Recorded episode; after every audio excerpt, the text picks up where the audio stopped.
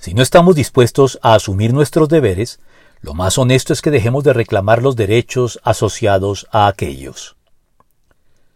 En Israel existían una serie de prácticas asociadas a la figura del llamado Goel, o pariente redentor, que incluían derechos y deberes.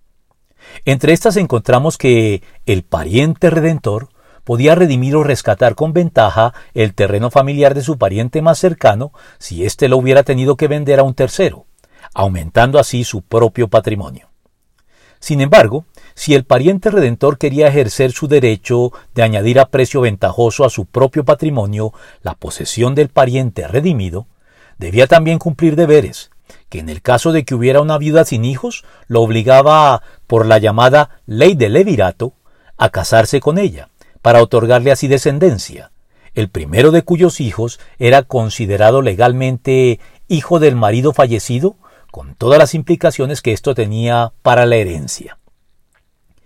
Y en el caso de no querer cumplir su deber, debía renunciar a su derecho, como se lo recordó Booz a aquel pariente con mayor derecho que él para redimir la posesión de su mutuo pariente fallecido, Elimelech, quien había dejado así viudas y desamparadas a su esposa Noemí y a su nuera Ruth, también viuda.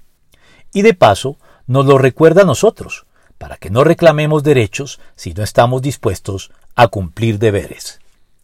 Pero Booz le aclaró, el día que adquieras el terreno de Noemí, adquieres también a Ruth la Moabita, viuda del difunto, a fin de conservar su nombre junto con su heredad. Entonces no puedo redimirlo, respondió el pariente redentor, porque podría perjudicar mi propia herencia. Redímelo tú, te cedo mi derecho, yo no puedo ejercerlo. Ruth 4 del 5 al 6.